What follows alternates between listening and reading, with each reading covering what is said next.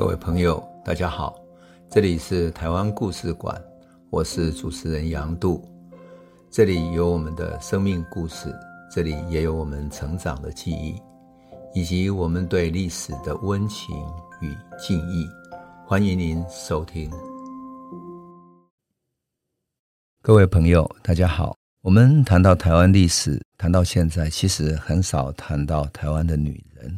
就上一次我们曾经谈到纯纯的时候，可见得在台湾历史上，女人的声音是很少被听见的。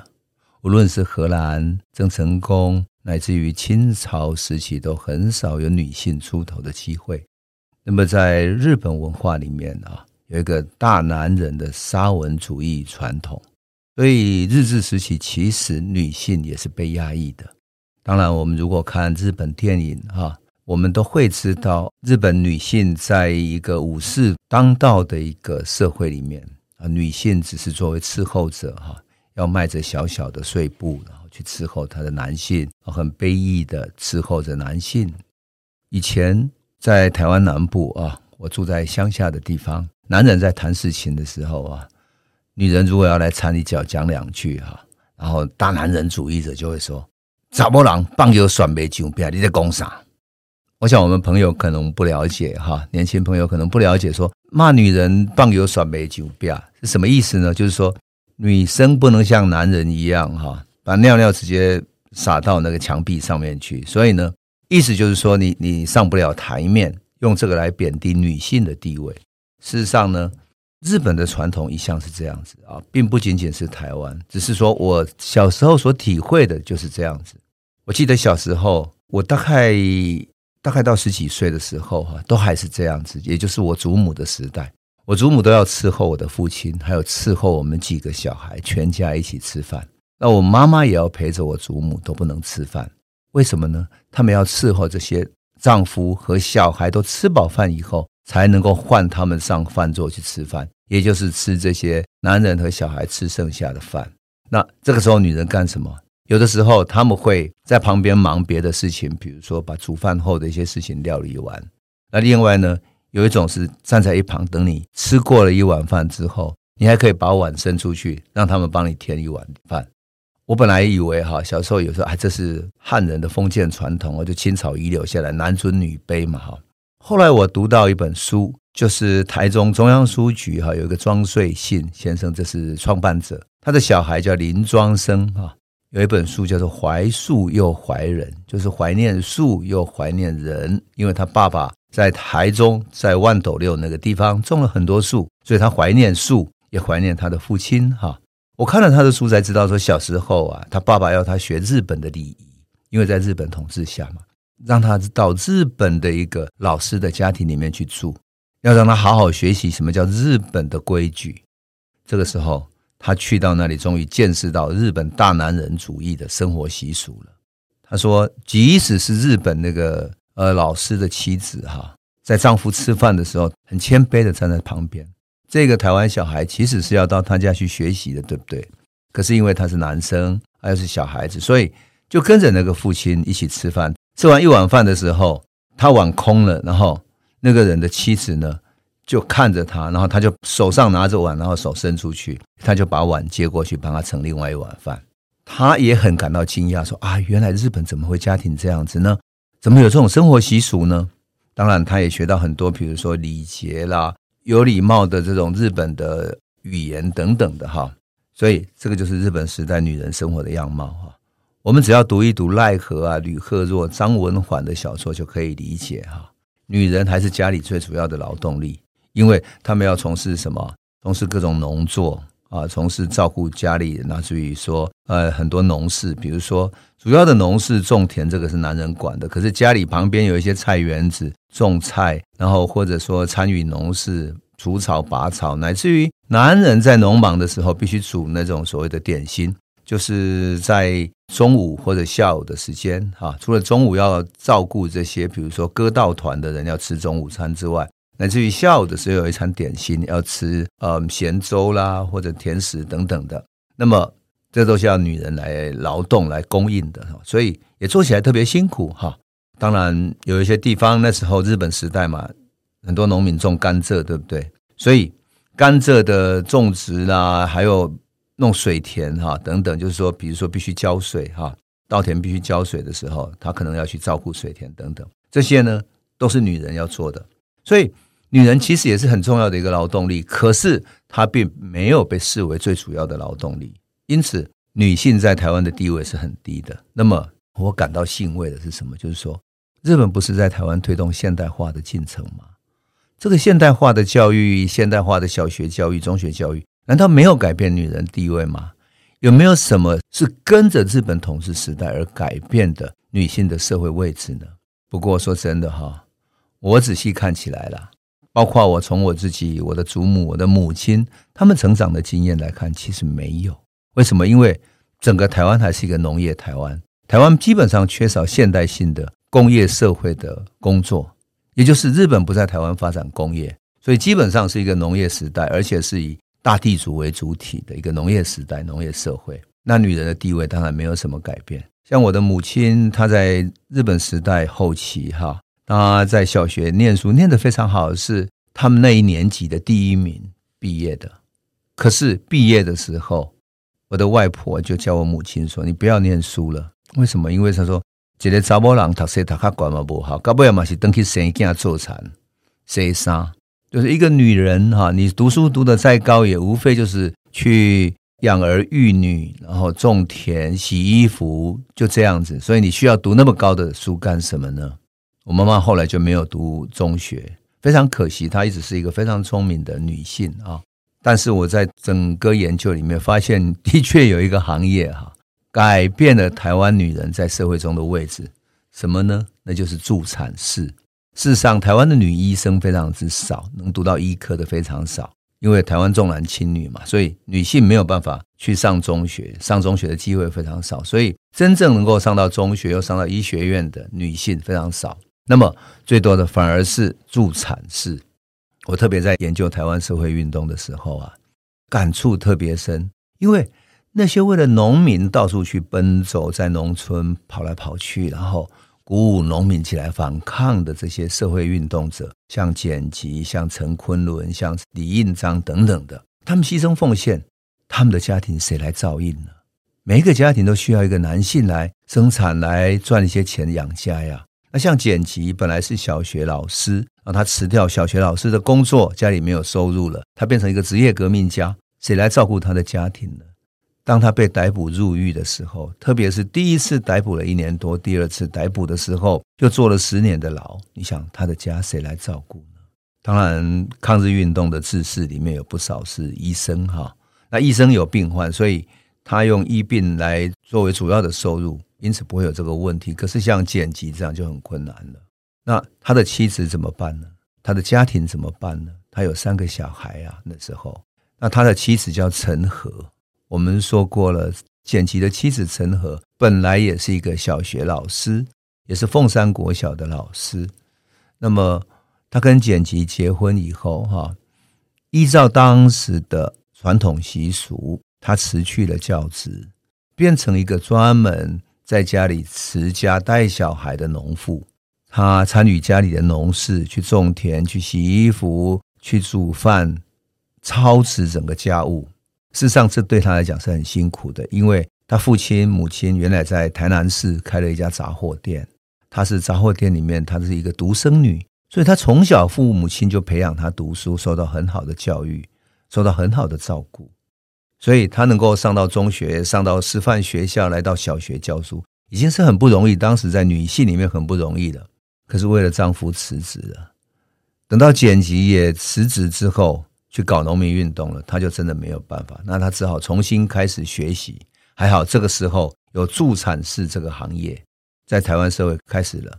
那么日本为了培养助产士，所以在南部还有在北部都还有助产士的学校。那么这个助产士有什么作用呢？因为帮助台湾的女性在生产的时候能够渡过难关，特别生产是特别危险的，而助产士所要做的是用一种很干净的方式。把孩子生育下来，让他可以健康的、安全的生育下来。事实上，传统的助产士只是把孩子生下来，然后把它擦干净。缺少一种现代性的卫生的观念，不要让这些小孩感染到病菌，不要感染到风寒等等的。所以，像陈和后来就学习当助产士，然后像大地的母亲一样，帮助许多台湾的母亲，帮助台南父亲的母亲把孩子给生下来。那么，我觉得这样的一种嗯助产士的身份哈，配合着剪辑为农民运动而奔波的形象哈，那真的是一种好像台湾人命运的隐喻一样。也就是说，日本的帝国可以关了他们的丈夫，可是不能阻止他们的妻子为台湾的下一代接生，而接生仿佛是为台湾的未来的下一代继续生产出一种生命力。然后继续生出一种新的反抗的力量。事实上，助产士是一个很有意思的。我想趁这个机会跟我们朋友讲一下，因为我讲到陈和这个助产士，就代表了日据时期女性的变化。可是传统的助产士里面呢，可是完全不同的哈。助产士过去叫做稳婆，安稳的稳，为什么呢？让她可以安稳的生下来，安稳的把孩子生下来，所以叫稳婆，专门替人接生的叫稳婆。当然也有叫产婆哈。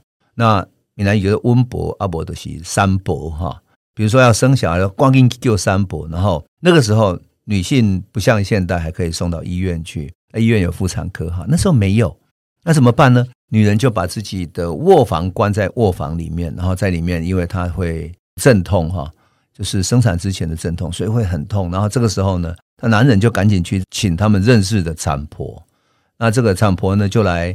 接负责接生，在里面看着，然后看他小孩生到哪里了，开了几指等等的，就靠产婆来做一个接生婆哈。那这是一个非常不容易的工作，而且呢，需要很好的卫生条件，你要把那个卫生条件照顾好啊，做一些准备，比如说烧一些开水，准备小孩生下来的时候，用干净的水帮小孩擦干净，然后要把那个脐带剪断绑好，然后也要帮。整个胎盘从女性的身体里面拿出来，那如果发生意外的时候怎么办呢？比如说大出血，或者是有其他意外的时候，比如说难产的时候，很多时候小孩子难产是因为那个里面的脐带缠住了小孩的脖子，所以历经了几个小时。我曾经听过的有一个朋友，即使是现代啊，有一个朋友，他的妻子经过了两天依然无法把小孩生下来，为什么？因为小孩的脖子被脐带给缠住了。因为脐带非常长，很有可能把孩子的脖子缠住了。那怎么办呢？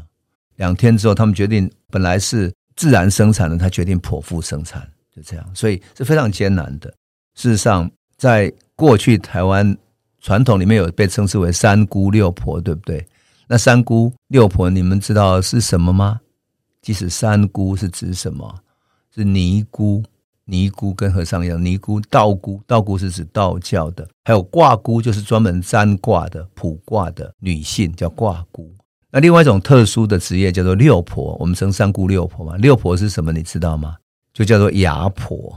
牙婆是什么？就是专门用她的牙齿说话，然后来中介各种生意，比如说土地买卖、物质买卖等等的，叫中介的商人叫牙婆，专门出牙齿去讲话叫牙婆。这是第一婆，第二婆叫媒婆，我们都知道嘛，做媒的。另外一种是师婆，师傅的师啊，师婆是什么呢？那可不是老师的太太哈，叫师婆，不是。师婆在传统里面称之为什么？就是巫师，而且是会画符咒的。她的名字其实很像是巫婆这样的一种性质。另外一种钱婆，钱婆是什么？就虔诚的虔，婆婆的婆，钱婆。钱婆是什么？钱婆就是华灯初上里面那个妈妈桑啊，或者更低级一点，就只称是妓院的保姆，就是妓院的老板娘的意思哈。还有一种婆叫药婆，就是专门在菜市场那边卖草药的。那你如果告诉他你生了什么病，他就帮你配不同的草药，比如说可以呃治疗你的火气太大，或者帮你安胎等等。第六个婆叫稳婆，这就是三姑六婆，那就是传统女性在一个社会里面有的几种角色。那在现代生产，就是现代医学进步以前，哈，妇女的生产其实都是靠村里之间的这些产婆来接生嘛。我们讲过，它非常难哈。所以古代的时候，形容女性生产很难，叫什么呢？他说：“一脚踏在棺材内，就是你在生产的时候，一只脚踩在棺材里面。如果生得不好，比如说难产等等的，孩子死掉，女性也会死掉。还有呢，一种俗话叫做什么？生得过鸡酒香，生不过四块板。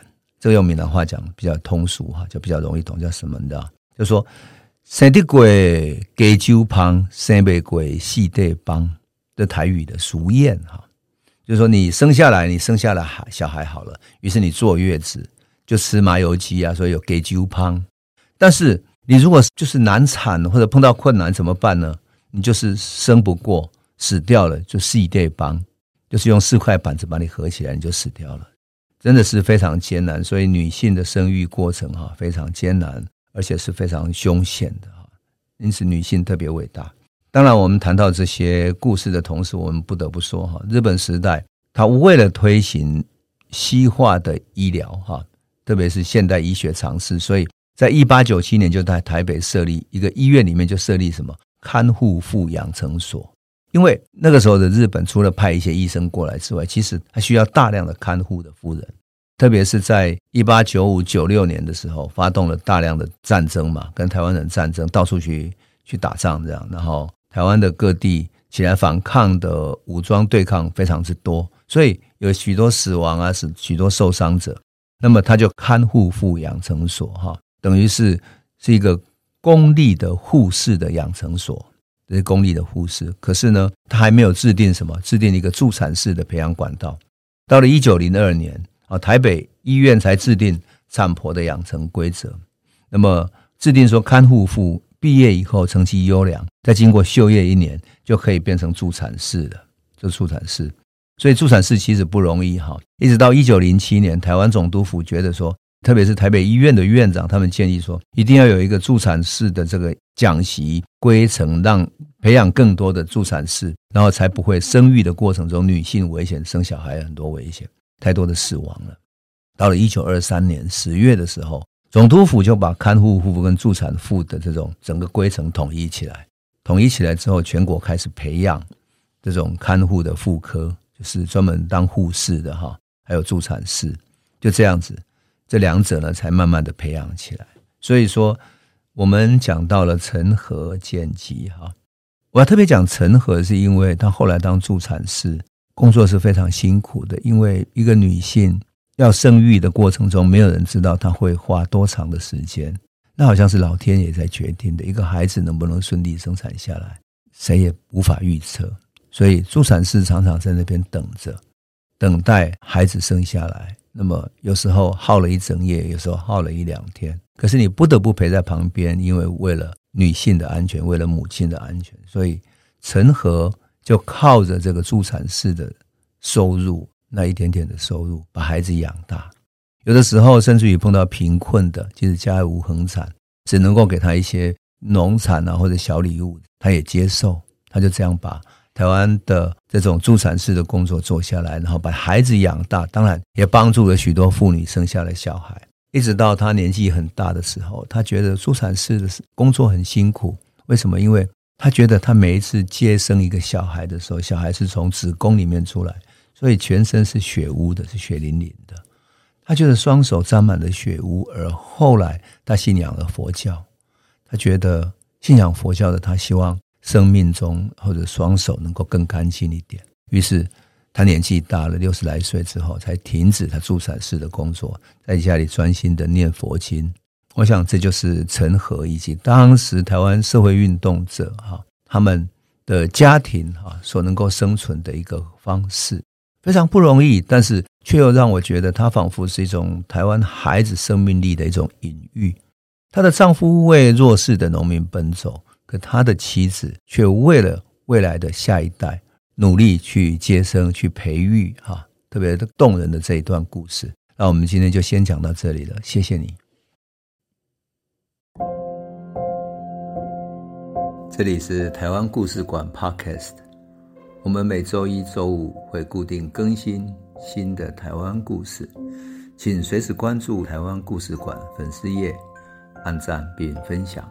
最后，我们工商放送一下。若你对本节目有兴趣，可以购买纸本的《有温度的台湾史》，更方便您阅读。本节目由中华文化永续发展基金会制作，连震东文教基金会赞助。